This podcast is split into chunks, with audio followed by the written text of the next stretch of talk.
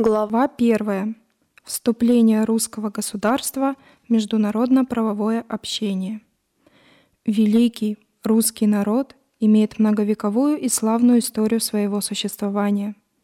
В величественном процессе своего развития до Великой Октябрьской социалистической революции он в основном проходит те же фазы, что и другие народы. Однако история его развития в целом – была во многих отношениях своеобразной, самобытной, индивидуальной. 40 миллионов великорусов – слишком великий народ, отмечал Энгельс. И у них было слишком своеобразное развитие, чтобы им можно было навязать извне какое-либо движение. Русский народ с незапамятных времен уже обрел свое определенное место на земном шаре, свою русскую землю. Русские летописи говорят о русской земле – как об исторически вполне определившемся понятии. Так, в договоре русских с греками при князе Олеге 911 года читаем «В лето 6420 посла Олег мужи свои построит и мира и положит и ряды между греки и Русью». В Ипатьевской летописи под 1152 годом читаем «Изяслав же пришед Киеву и посла к брату своему Ростиславу Смоленску, и поведа ему, как ося с королем видел здоровье, и как Бог пособил им победите Владимира Галичского. И в здоровье Бог привел опять в русскую землю. Эти и другие данные дают основания полагать, что русский народ, русская земля, существовали до Олега и до Рюрика. Историческая наука приходит к выводу, о существовании нашего народа и его государственности в XV веке. Мусульманский писатель X века Табари упоминает о русах первой половины VII века как о могущественном народе. Принадлежа к передовым народам на земном шаре, русский народ, русское государство занимают одно из первых мест, а в отдельные периоды даже руководящее место – не с Петра Великого, как справедливо заметил еще русский ученый Лешков, начинается сила русской политики. И не он первый сообщил ей такое направление. Сила политики и направления созданы прежним ходом русской истории, свойством русского народа и государства, и всем предшествовавшим развитием русской дипломатии. Действительно, русское государство принимает участие в международной жизни – с глубокой древности. Как известно, в IX веке русскому народу удается создать могущественное киевское государство, державу Рюриковичей, по терминологии Маркса, которое незамедлительно вступает в оживленные международные отношения. Государство русское объединяло уже тогда огромную территорию Восточной Европы, от берегов Дуная до Черного моря до океана на севере и от Балтийского моря до Урала и Волги, с запада на восток. Перед нами развертывают старинные карты Руси, Ancient Maps of Russia, говорит Маркс, которые обнаруживают, что эта страна некогда обладала в Европе даже большими размерами, нежели те, какими она может похвастаться ныне. She can boast of now. Ее непрерывное возрастание с 9 по 11 столетие отмечается с тревогой – Anciently. Мощь русского государства того времени свидетельствуют и многие современники. Могущество и богатство киевского государства при Владимире отмечает, например, архиепископ Брунон в своем письме к императору Генриху II 1008-1009 годы. По мере усиления могущества киевского государства с IX по XI век – его международные связи становятся весьма оживленными и сложными. С принятием христианства международные отношения русского государства еще более расширились и углубились. И это понятно уже по одному тому, что христианство, как общепринятая в Европе религия, еще больше сблизило Русь с Европой.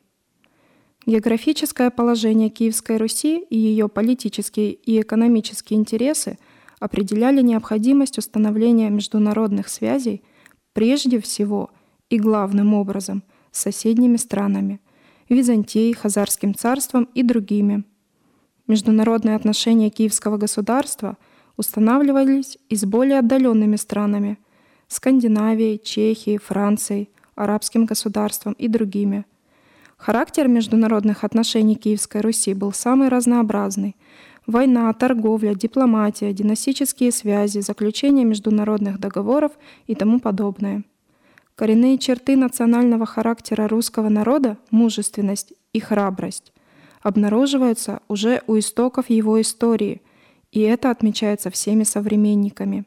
Так, например, арабский писатель X века Ибн Русте свидетельствует «Русь мужественны и храбры». В особенности богатство Византии всегда манили к себе храбрых киевских князей – те же магические чары, говоря словами Маркса, которые влекли другие северные народы к Западному Риму, привлекали и русов к Риму Востока. При этом Маркс и Энгельс отмечали, что стремление Киевской Руси к Константинополю, от которого она заимствовала религию и цивилизацию, было гораздо более естественным, чем стремление германских императоров подчинить себе Рим и Италию. Действительно, Войны с Византией преемственно вели все первые исторические киевские князья, начиная с Олега и кончая Ярославом I. Сохранилось даже известие о грандиозном походе на Византию полулегендарных киевских князей Аскольда и Дира, заставивших трепетать всю греческую столицу. Особое значение приобрели византийские походы Олега и Игоря. Они имели своим результатом – заключение этими князьями письменных мирных договоров с Византией. Походы принимались Киевской Русью в грандиозных размерах. В этом смысле особым размахом отличался поход князя Олега, сумевшего привлечь к нему все славянские и финские племена. Именно Олегу удается повесить свой щит на воротах Константинополя, что символизировало полную победу русского народа над греками – Военная сила Олега была настолько грозной, что, как известно, побудила греческих императоров Леона и Александра сделать попытку откупиться от русов, вступив с ними в мирное соглашение. «Не погубляй града, имемся подань, як уже хочеши», предложили явившиеся в русский стан греческие парламентеры. По словам летописи, Олег, отступив мало от града, в свою очередь послал в Константинополь пять мужей для предъявления грекам своих требований. Результатом переговоров явился договор русов с греками 907 года. Этот договор спустя около пяти лет был заменен новым, более обстоятельным и более выгодным для русских. Инициатива шла на этот раз со стороны Руси. В лето 6420-911 год – Посла мужи свои Олег построит и мира и положит и ряды, то есть заключить договор между Русью и Греки, свидетельствует летопись. Письменный и в полном тексте своем дошедший до наших дней договор, заключенный этим посольством с греческими императорами Леоном, Александром и Константином, относится к древнейшему памятнику международных отношений наших предков – известному под названием договора великого князя Олега с греками 911 года. Этого договора мы еще будем касаться. Экономические отношения Киевской Руси были для того времени весьма оживленными. Пушнина, парча, оружие – распространенные объекты ее внешней торговли. Мусульманский писатель IX века Ибн Хардадбе свидетельствует – что же касается купцов русских, они же суть племя славян, то они вывозят меха выдры, меха черных лисиц и мечи из дальнейших концов Славонии к Румскому морю. Иногда же они привозят свои товары на верблюдах в Багдад. Упомянутый Ибн Росте говорит, Хазари ведут торг с болгарами. Равным образом и Русь привозит к ним свои товары. Все из них, то есть русов, которые живут по обоим берегам помянутой реки, везут к ним, то есть болгарам, товары свои, как-то меха соболье, горностаевые, беличьи и другие. Ибн Даста отмечает даже, что русы за свои товары получали нередко наличные деньги. Все это свидетельствует о высокоразвитой внешней торговле наших далеких предков. Политические отношения нередко скреплялись брачными союзами. В этом отношении достаточно только напомнить следующие факты. Сын Владимира, Ярослав Мудрый, женится на дочери шведского короля Алафа, Инги Герде. Дочери Ярослава выдаются Анастасия за венгерского короля Андрея, Анна за французского короля Генриха I, Елизавета за норвежского короля Гарольда Гардрада. Браки занимали не последнее место в сложной системе дипломатических комбинаций Киевской Руси. Дипломатические отношения были весьма многообразны и сложны, в особенности с Византией. Политические и экономические отношения Киевской Руси находили свое выражение в международных договорах, которые заключались киевскими князьями, главным образом с соседними странами. Особое значение в этом отношении, как мы уже отмечали, имеют международные договоры с греками.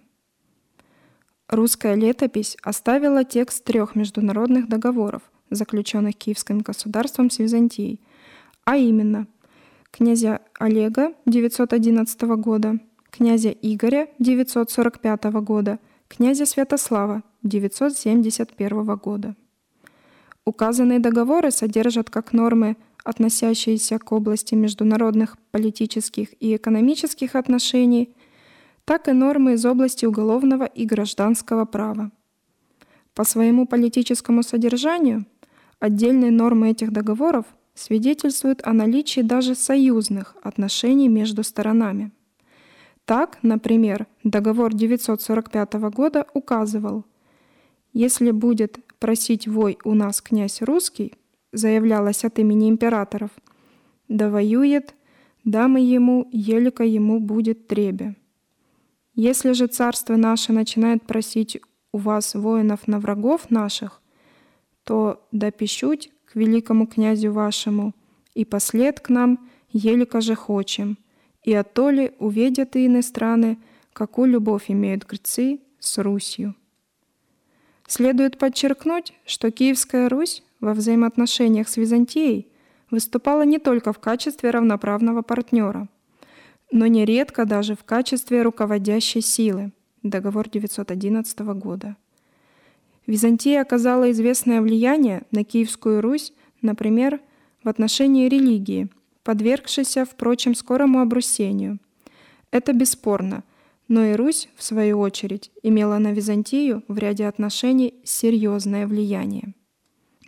Анализ договоров с греками показывает, что русское право оказывало преобладающее влияние, и это особенно заметно в договоре 911 года, что нами еще будет отмечено в своем месте. В результате исследования этих договоров Владимирский Буданов пришел к выводу, что вообще в них нельзя искать ни чисто русского, ни чисто византийского права, но преобладающим является право русское. Киевское государство, как известно, оказалось сравнительно недолговечным. Со второй половины XI века оно распадается на уделы – appendages, разделяется, подразделяется и разрывается на части – rent to pieces, феодальными войсками, разбивается вторжением иноземных народов. Экономические причины распада Киевской Руси коренятся – в частности, в условиях перемещения торговых путей с Днепра к Рейну и Средиземному морю, вызванного ростом Венеции и событиями крестовых походов.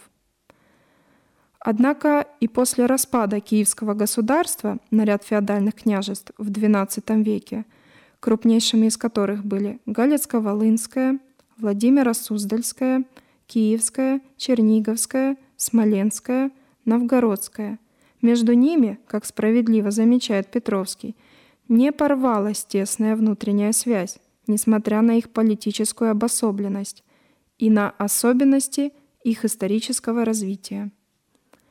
Следует подчеркнуть также, что с распадением державы Рюриковичей, которая завершилась в XII веке, не прекратились международные сношения русского народа.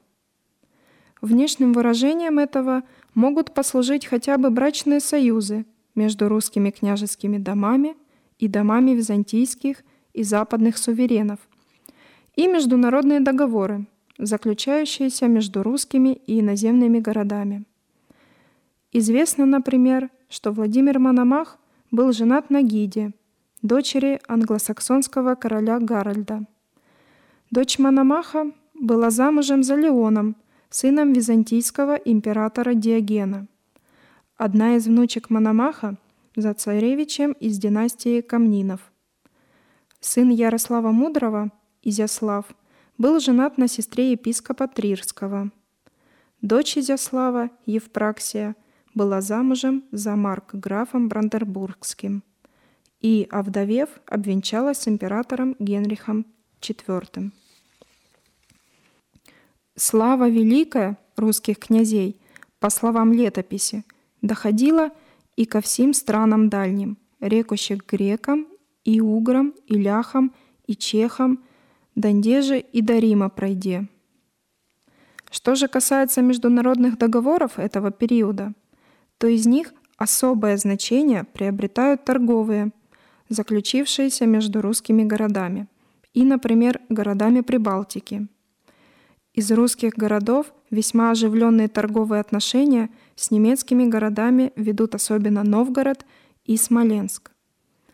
В этом отношении наибольшее значение имеют договоры Новгорода 1195, 1257 и 1270 годов и Смоленска 1229 года. Эти договоры представляют интерес не только в смысле памятников международных сношений Руси XII-XIII веков, но и в качестве памятников права, свидетельствующих о попытках применения начал русского права, выраженных в русской правде, к сфере международных отношений. С этой точки зрения устанавливается близкая аналогия между договорами с немцами XII-XIII веков – и договорами с греками X века.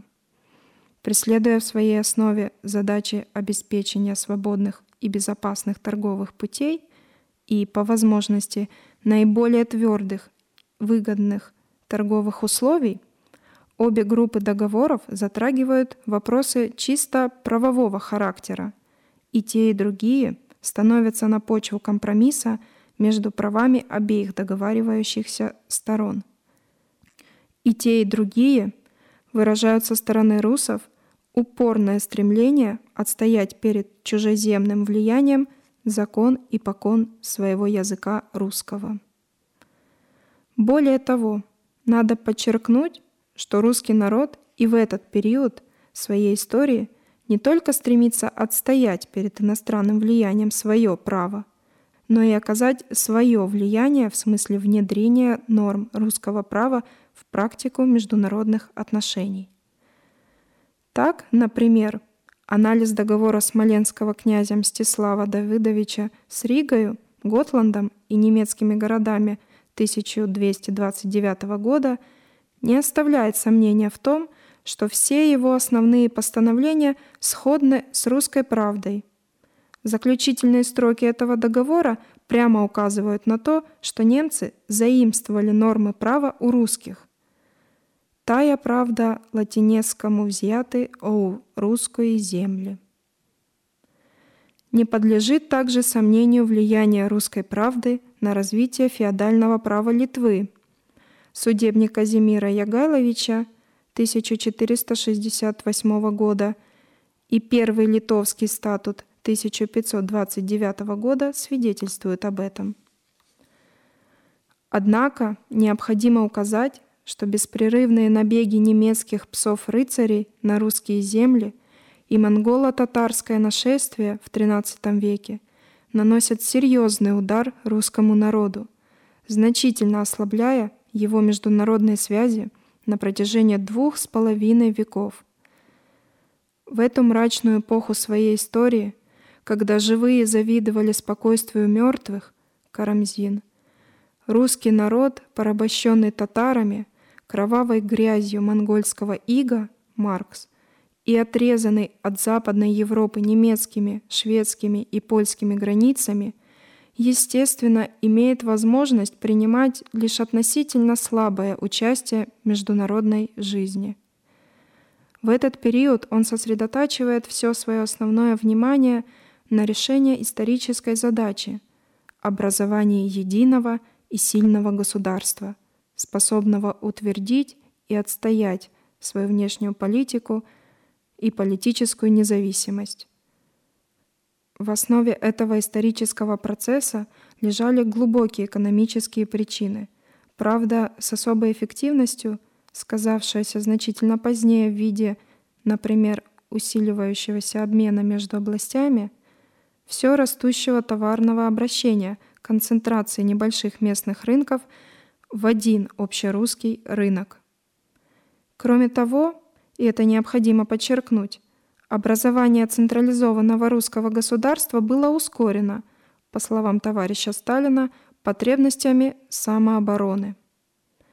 В условиях феодальной раздробленности бороться с внешними врагами, тем более на два фронта одновременно, то есть прежде всего против немцев и против татар, было заведомо не под силу русскому народу. Это превосходно понимал великий полководец и дальновидный дипломат Александр Невский, князь Новгородцев, в своей политике защищавший интересы всей русской земли.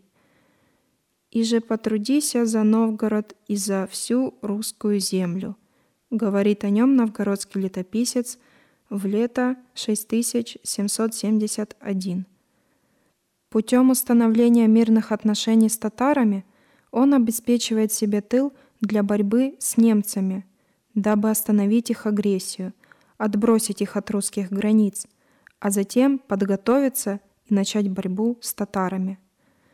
Решающая историческая схватка между русскими воинами и немцами происходит 5 апреля 1242 года на льду Чудского озера. Немецким агрессорам наносится сокрушительный удар, Александр Невский разбивает их на льду Чудского озера так, что прохвосты были окончательно отброшены от русской границы. Весть об этом славном событии и слава об Александре Невском распространились далеко за пределами Руси. И нача ими слыти великого князя Александра Ярославовича по всем странам, от моря Варяжского и до моря Поньского – и даже и до Рима Великого. Распространи, бося, имя Его пред тьмы тьмами и перед тысячи тысячами, говорит новгородский летописец. Историческая же задача борьбы за освобождение русского народа из-под татарского ига ложится главным образом на плечи Москвы, которая становится центром объединительных устремлений – и на долю которой выпадает великая миссия собирания земли русской в национальное целое. Русские летописи впервые упоминают о городе Москве в середине XII века. В 1147 году в Москве происходит совещание ростовского князя Юрия Долгорукова с князем Новгород-Северским Святославом Ольговичем. Роль объединителя национальности на Руси – взяли на себя великороссы, имевшие во главе исторически сложившуюся сильную и организованную дворянскую военную бюрократию. Образуется Московская Русь, законная преемница Киевской Руси. Историческая связь между Москвой и Киевом является бесспорной. История Киевского государства, справедливо говорит Греков, это не история Украины, не история Белоруссии – не история Великоруссии. Это история государства, которое дало возможность созреть и вырасти и Украине, и Белоруссии, и Великоруссии. Однако процесс образования московского государства – процесс длительный и сложный. В первую очередь надо было покончить с татарской опасностью. В борьбе с нею и объединялись русские люди. Но, как известно, Москва долго не решалась открыто выступить против татар, так как не имела для этого достаточных сил.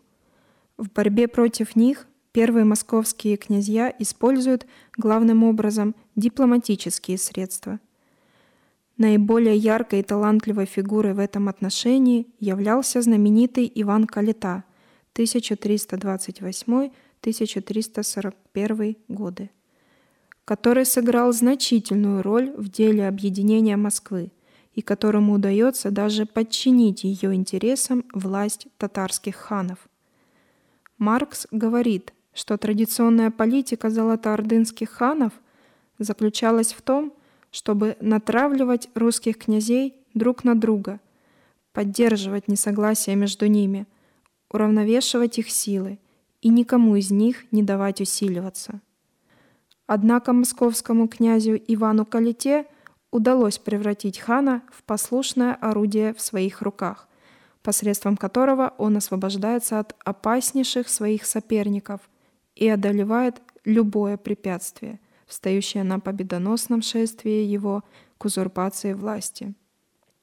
Он не завоевывает уделов, но незаметным образом поворачивает власть татар-завоевателей на служение исключительно его собственным интересам. Решительный военный удар, имеющий значение не только для освобождения Руси, но и для спасения всей Европы, удается нанести татарам уже при Дмитрии Донском на Куликовском поле 8 сентября 1380 года. Ему же первому принадлежит наиболее отчетливая мысль о необходимости объединения всей русской земли в единое государство. Эта мысль высказана им в завещании. Но только лишь при Иване III Москва окончательно ликвидирует гнетущую зависимость Руси от Золотой Орды – к концу его княжения мы видим Ивана III, говорит Маркс, сидящим на вполне независимом троне, seated on an independent throne. Рядом с ним дочь последнего византийского императора. У ног его – Казань. Обломки Золотой Орды толпятся у его двора. Flocking to his cart. Литва уменьшилась в своих пределах, и ее государь является орудием в руках Ивана. A tool in Ivan's hands. Ливонские рыцари разбиты.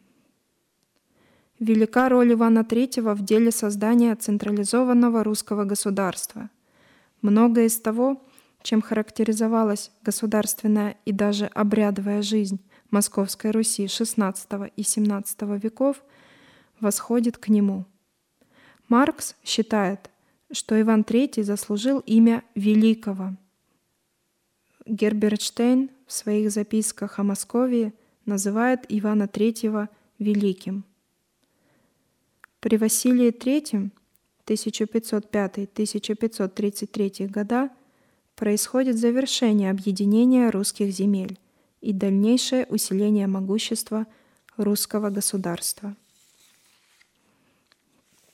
Вопрос о территориальном единстве русского государства становится с этого времени надолго основным в области внешней политики России. Необходимо помнить, что Москва была окружена смертельными врагами, пощады от которых ждать не приходилось. Исторически вопрос стоял так – быть или не быть. Одним словом, надо было или присоединить все эти земли и народы к Москве, или погибнуть. Передовые русские люди эту дилемму вполне сознавали.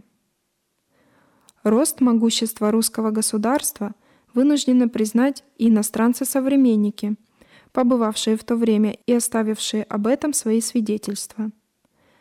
Наиболее полное описание Москвы времен Василия III дал барон Сигизмунд Герберштейн, посол императора Максимилиана I дважды побывавший в ней, в апреле-ноябре 1517 года и в мае-ноябре 1526 года.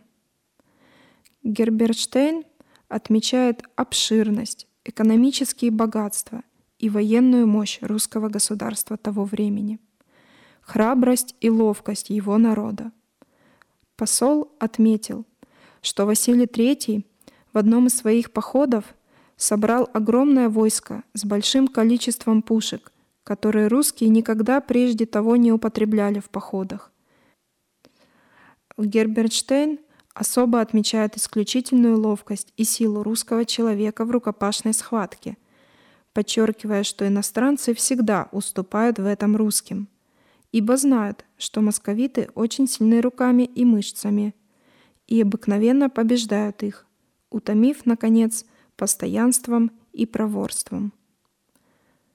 Москва как город поражает иностранца своей обширностью и великолепием.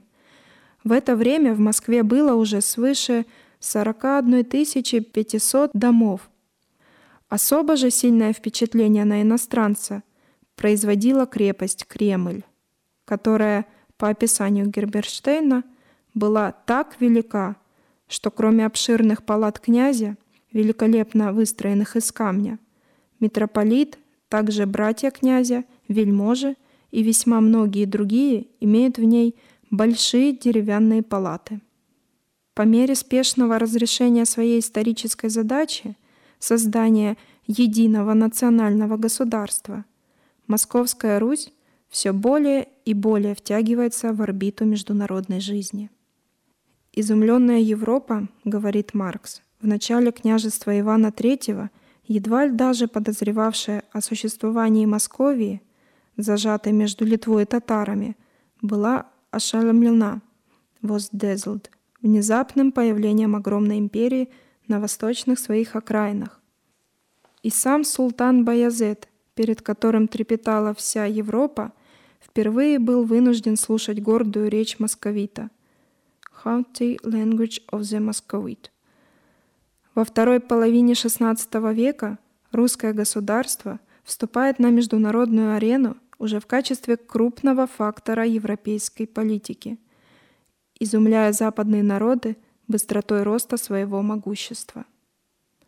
Этим русское государство во многом обязано военному и дипломатическому дарованию Ивана Грозного.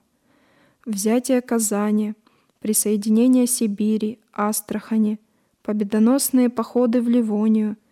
Вот блестящие итоги его военных успехов и мудрой внешней политики. Ливонская война, начавшаяся в 1558 году, была третьим большим столкновением в многовековой борьбе русского народа с немецкими захватчиками, говорит Випер. В 1242 году немцы наступали – в 1501-1502 годах они вынуждены были защищаться. И в 1558 году потерпели крушение. Ливонская война была справедливой, не захватнической войной. Москва боролась за возвращение исконных русских земель, старинной отчины и дедины, за объединение всея Руси.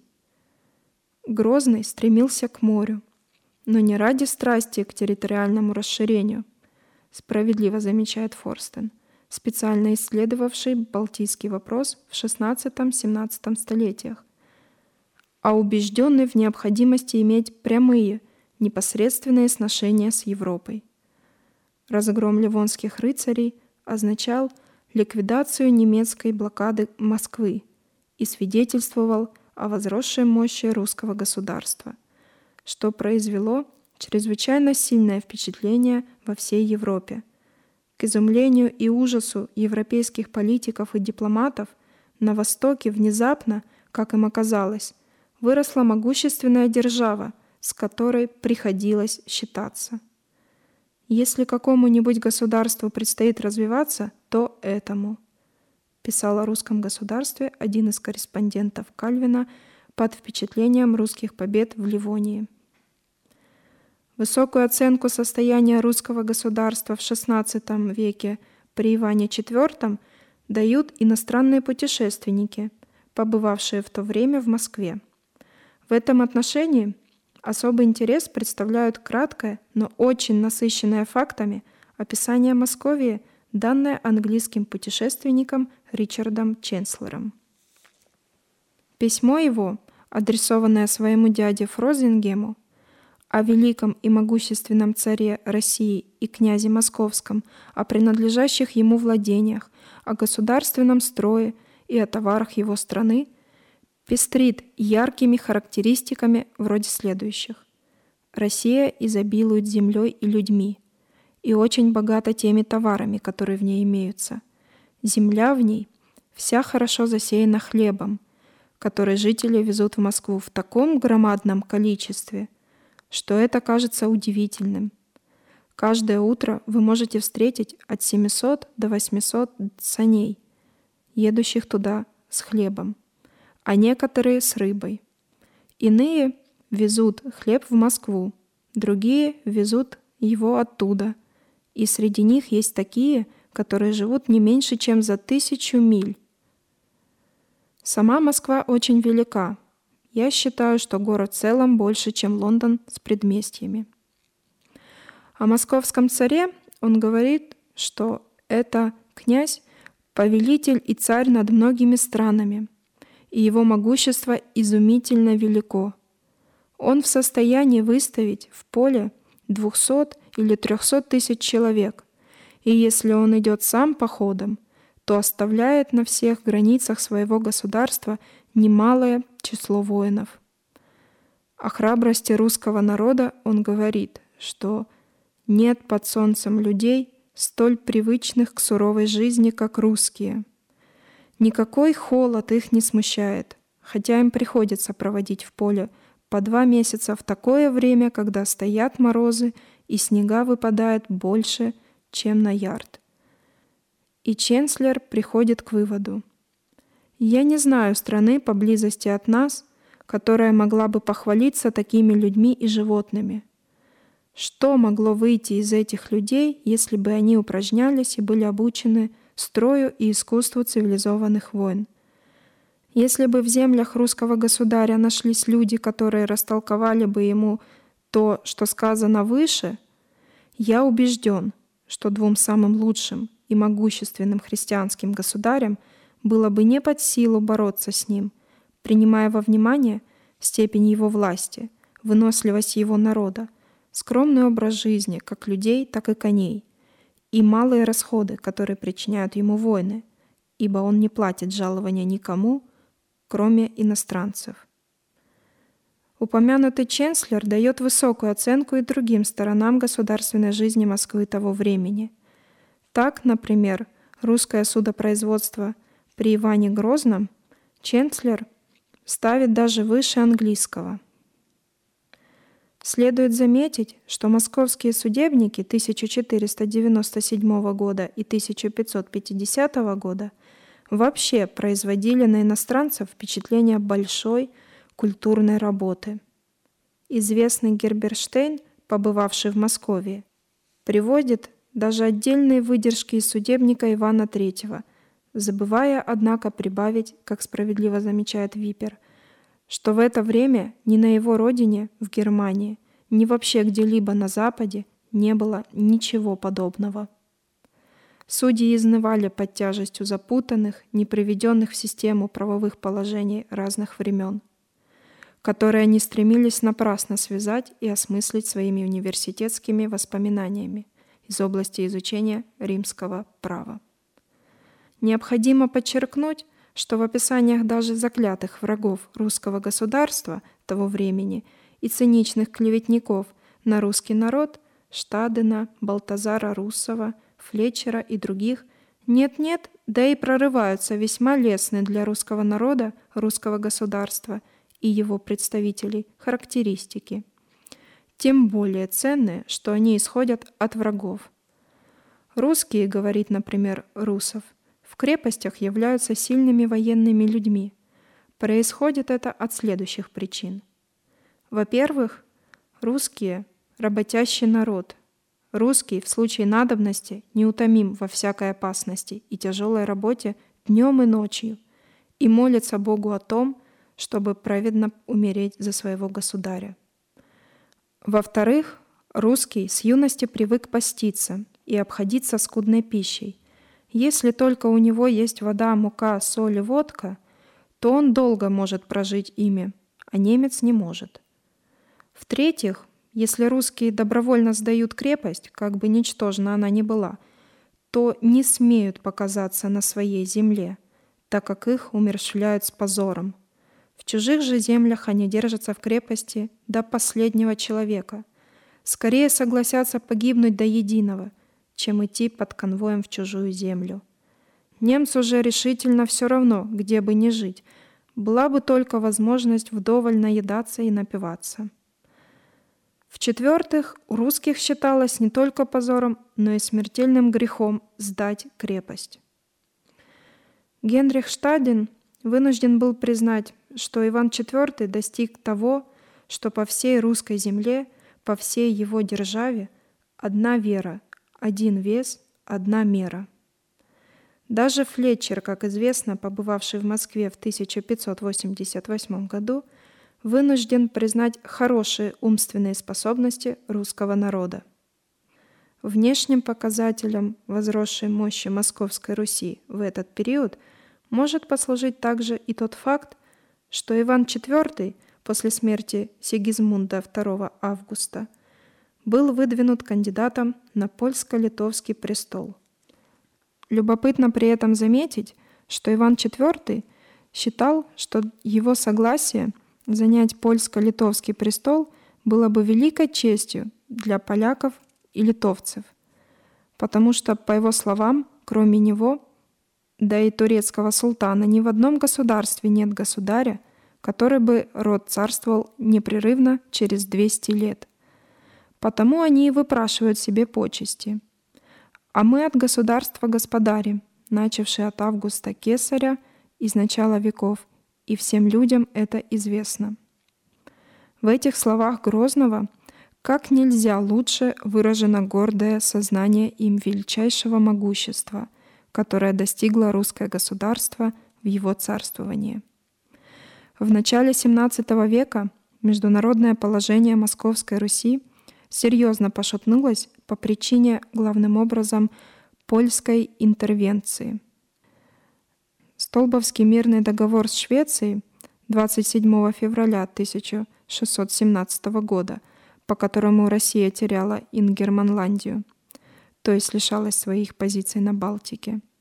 Вяземский мирный договор с Польшей 3 июня 1634 года, по которому Россия уступала Смоленск, Чернигов и другие города на Днепре и Десне, свидетельствуют об этом – в связи с подписанием Столбовского договора Густав Адольф высокомерно выразился, что теперь, без нашего позволения, русские не могут выслать ни одной даже лодки в Балтийское море.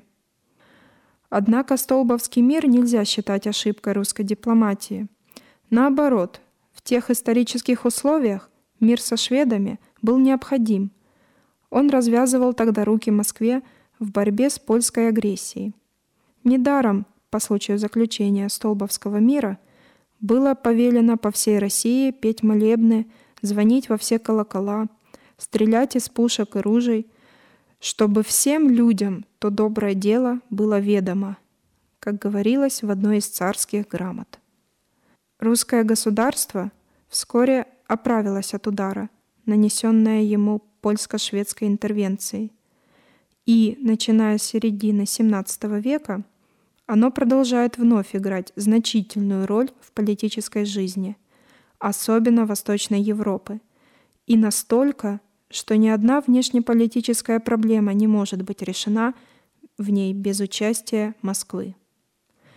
Австрия, Польша, Швеция, Дания, Турция, Венеция, Пруссия прибегают к ее посредничеству.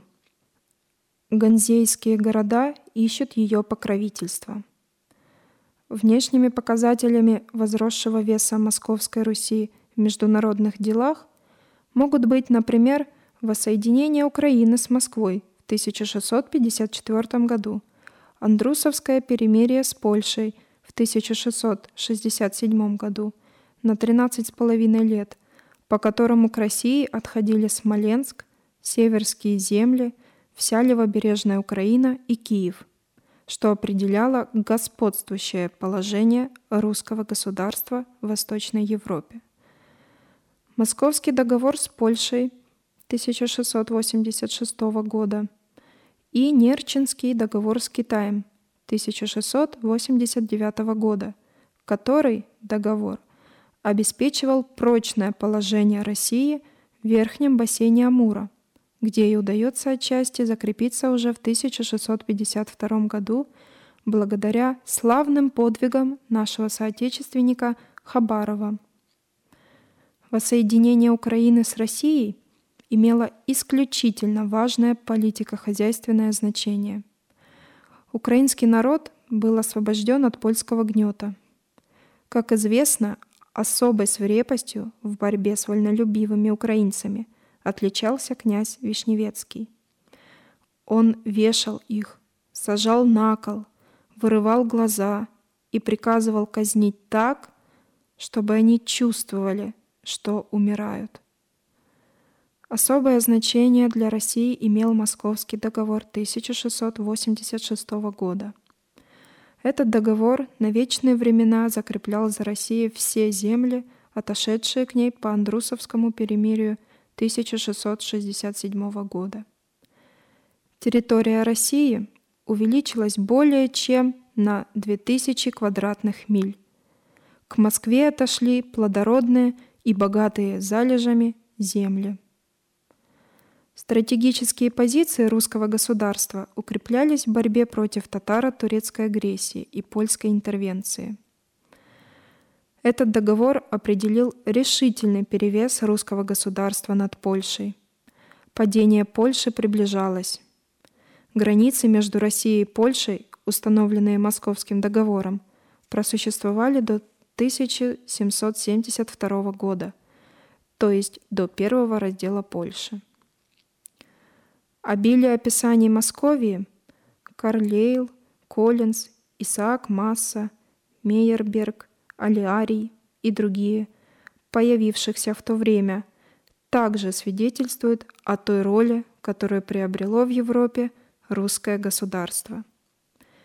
Интересные данные – специально относящиеся к области внешних экономических отношений Московской Руси XVII века, дают донесение шведскому правительству от шведского торгового агента в Москве Родеса. Родес отмечает постоянную заботу русского государства того времени о развитии выгодной для страны торговли. Он подчеркивает даже – что в этом деле русская нация старается усерднее, чем все другие нации, и что в этом ей помогает умение обращать к своей выгоде все, как бы оно только не было незначительно, и что у других наций ни во что не ценится и даже выбрасывается прочь. Таким образом, активное участие русского государства в международно-правовой жизни народов до XVIII века – не подлежит сомнению. В XVIII веке русское государство вступает, как мы уже отметили, на еще более широкий путь постоянных международных отношений с европейскими и восточными странами. Все это столетие проходит для него под знаком неуклонного выдвижения на мировую политическую арену.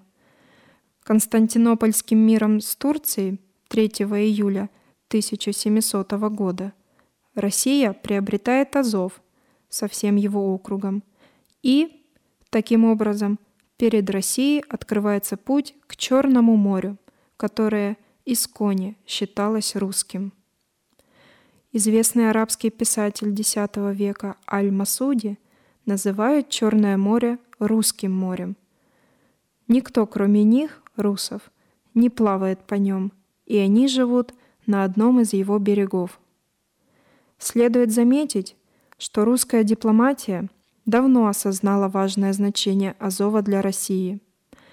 Азова добивался у турок, но безуспешно еще Илья Данилович Милославский в 1673 году, посол царя Алексея Михайловича в Константинополе. Но жизненные политические и экономические интересы русского государства – настоятельно выдвигали тогда перед ним прежде всего задачу непосредственного выхода в Балтийское море, задачу иметь там свой порт. Ни одна великая нация не находилась в таком удалении от всех морей, в каком пребывала в начале империя Петра Великого. Никто не мог себе представить великой нации, оторванной от морского побережья. И, как справедливо указывал Маркс в той же работе, ни Азовское, ни Черное, ни Каспийское море не смогли открыть Петру прямой выход в Европу. Такой выход для России открывала тогда только Балтика. Необходимость выхода на Балтику как с политической, так и с экономической точек зрения сознавались на Руси еще до Петра. Давно также было осознано, что русское государство нуждается не вообще в выходе на Балтику, а в таком выходе, который укрепил бы его политически и обеспечивал бы ему независимость в области внешней торговли. Как известно, шведы упорно стремились в XVII веке, руководствуясь интересами своей торговли, перетянуть русскую внешнюю торговлю с Белого моря в Балтийское. Это видно, в частности, из донесений упомянутого Родоса. Русские готовы были пойти на это, но только при условии личного обладания Балтийским побережьем, дабы ни от кого в торговых делах не зависеть.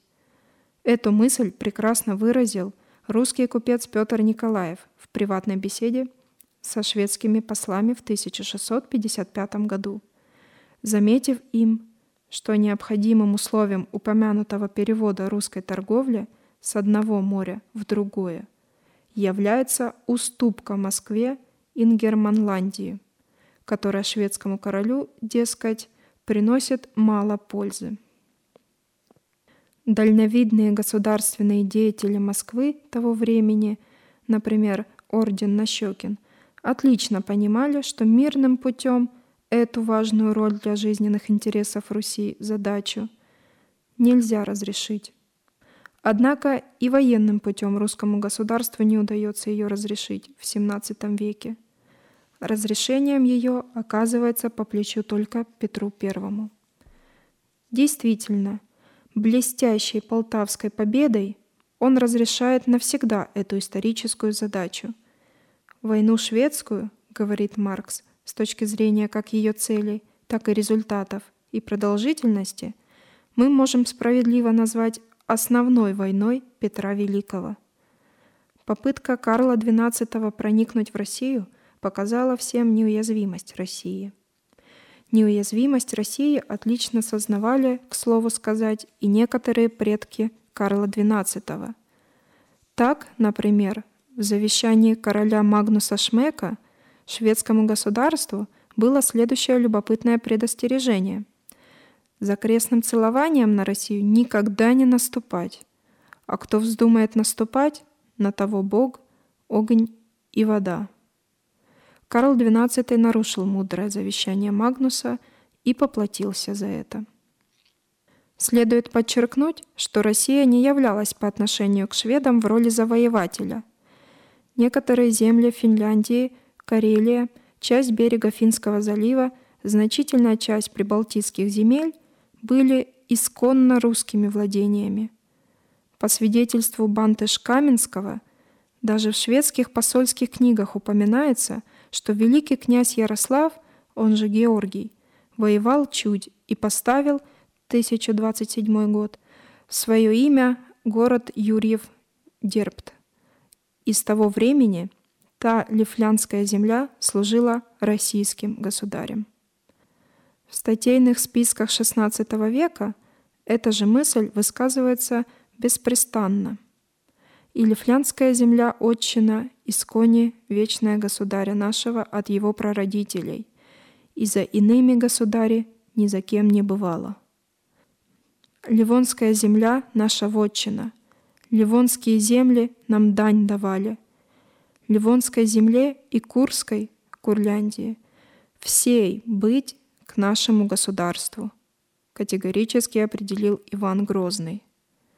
В Столбове Русские послы говорили, «Лифляндия за нами от прародителей государей наших, государя Георгия Ярослава Владимировича, который построил в Лифлянской земле город Юрьев Ливонской в свое имя. Сам Петр I вполне сознавал правоту своей борьбы со шведами.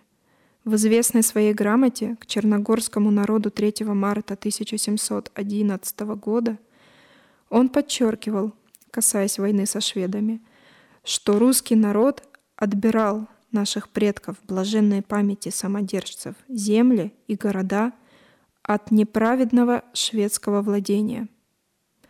В другом месте он говорит об Ингрии и о Карелии, яко изначало о российских провинциях.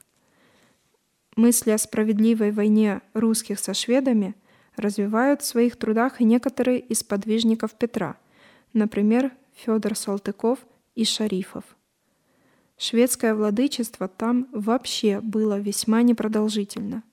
В Исляндии шведы водворились в самом конце XVI века, в Лифляндии и Ингерманландии в начале XVII века, а к концу XVIII уже не осталось в этих землях и следов шведского владычества. Таким образом, говоря об окне, прорубленном в Европу, необходимо подчеркнуть, что оно всегда было русским. Оно было только временно заткнуто шведской тряпкой, как выразился один русский публицист. Достижения победоносной войны России в Прибалтике были закреплены известным Ништадтским договором 1721 года. Россия выдвигается на одно из первых мест в концерте европейских держав. Благодаря завоеванию Прибалтики – России было обеспечено, как указывает Маркс, превосходство над соседними северными государствами. Благодаря ему же Россия была втянута в непосредственный и постоянный контакт с любым государством Европы. Наконец, им были заложены основы для установления материальных связей с морскими державами, которые, благодаря этому завоеванию, попали в зависимость от России – в отношении материалов для кораблестроения.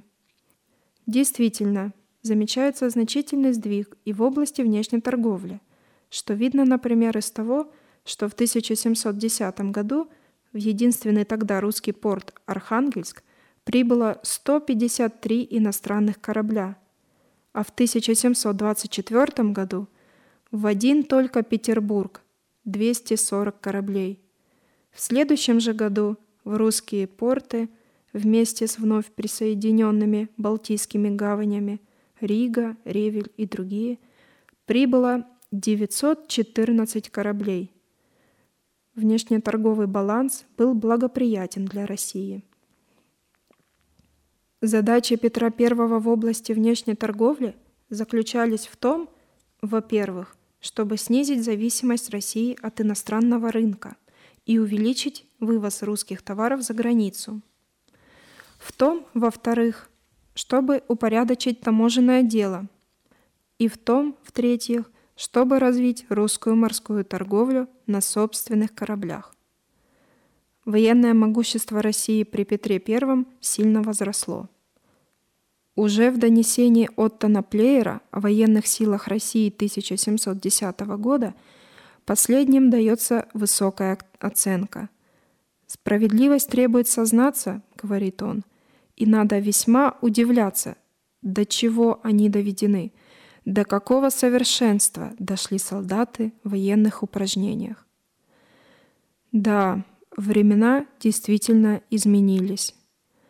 Прежние времена не суть равны нынешним, говорит Петр Великий, ибо шведы тогда иначе о нас рассуждали и за слепых имели – как о том славный историк Пуффендорф пишет в книге «Введение в историю о русском народе».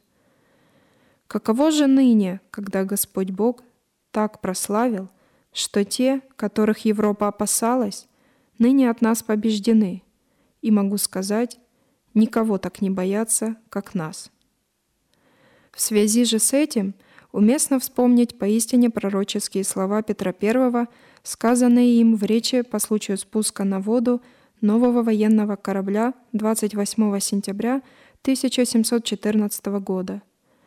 «Я предчувствую, что россияне когда-нибудь, а может быть и при жизни еще нашей, пристыдят самые просвещенные народы успехами своими в науках, неутомимостью в трудах и величеством твердой и громкой славы. Следует подчеркнуть, что после Полтавской Виктории даже самые заклятые враги русского народа и государства признают значительный рост могущества России. В этом отношении особый интерес представляет замечание Фридриха II Прусского. Со времени поражения Карла XII русские сделались верховными судьями Севера, и притом весьма страшными, говорил этот перепуганный король. Нападая на них, ничего нельзя выиграть, предостерегает он современников и потомства. И с тех пор при разрешении каждого европейского вопроса глаза всего света обращались на Россию в ожидании от нее мнения и голоса. Не было в Европе важного события, в котором бы Россия не принимала главного участия, которого она не судила своим судом и не решала иногда своими войсками. Роль России настолько возросла при Петре I – что к нему начинают обращаться за содействием различные претенденты на престолы европейских государств. Так, например, претендент на английский престол Яков пишет Петру из Рима 18 января 1723 года соответствующую просьбу о содействии. Укрепление национального государства и усиление его внешнего могущества при Петре I явились в некотором отношении общенародным достижением. Русский народ, хотя с него, как совершенно справедливо указывал товарищ Сталин, и драли три шкуры, сочувствовал Петру и поддерживал его устремления в деле укрепления русского государства. И это неудивительно, ибо Петр был полным выражением русского духа, как замечает Белинский. И если бы между его натурой и натурой русского народа не было кровного родства, его преобразование, как индивидуальное дело сильного средствами и воли человека, не имели бы успеха.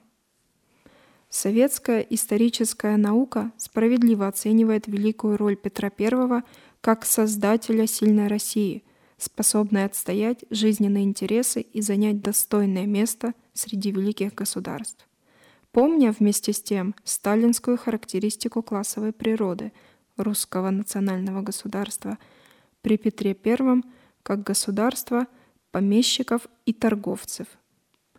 К концу XVIII века международное значение России еще более усиливается. Закрепив достижения Петра I в Прибалтике, воссоединив земли, населенные родственными русскому народу белорусами и украинцами – Став твердой ногой на берегах Черного моря, благодаря выгодному Кучук-Кайнарджийскому договору с Турцией 1774 года и присоединению Крыма, русское государство завоевывает решающую позицию в делах международных. Первая половина XIX века знаменует собой дальнейшее усиление влияния России в указанном смысле – она становится в ряде случаев арбитром в европейских делах. Великие события 1812 года, триумфальное вступление русской армии в Париж и последующие международные конгрессы в Европе – таковы яркие иллюстрации первых страниц истории международных отношений России первой четверти XIX века. Вторая четверть этого столетия также богата международными событиями, характеризующими неуклонное возрастание роли России на мировой арене. Когда я был молод, над европейским материком господствовал Наполеон. Теперь, по-видимому, место Наполеона занял русский император и будет, по крайней мере, в течение нескольких лет диктовать законы Европе. Так писал в 1851 году очень осведомленный наблюдатель барон Штокмар, друг принца Альберта и английской королевы Виктории. Сравнивая силу России в 1851 году с силой Франции при Наполеоне в 1810 году, Штокмар приходил даже к выводу, что Россия была более могущественной. Штокмар говорил, но в особенности выгодно для России то, что для пользования своей диктатурой вне она не вынуждена, подобно Наполеону, беспрерывно тратить большие военные силы, а может сохранить их, не уменьшая. Ввиду того, что она дипломатическим действием и угрозой достигает более значительных результатов, чем посредством выигранных сражений. Такое могущество едва ли не беспримерно. Влияние России при Николае I на некоторые европейские государства, например, Австрию, в отдельные моменты было совершенно исключительным. Находившийся одно время в Вене маршал Мармон отмечал в своих записках. Юпитер не заставлял трепетать так Олимп, Нептун не повелевал волнам с большей властью, чем русский император австрийским послом. Эту роль России в международных делах того времени неоднократно отмечали также классики марксизма. Так, например, Энгельс писал, что Россия тогда открыто выступала в качестве арбитра Европы. В другом месте он отмечал, что в то время вся континентальная Европа, за исключением Франции, находилась в форменной вассальной зависимости от России – После Крымской войны роль России в международных делах сильно снижается. Товарищ Сталин указывал, что со времени крымского поражения самостоятельная роль России в области внешней политики Европы стала значительно падать, а к моменту перед Первой мировой войной она играла в сущности роль вспомогательного резерва для главных держав Европы.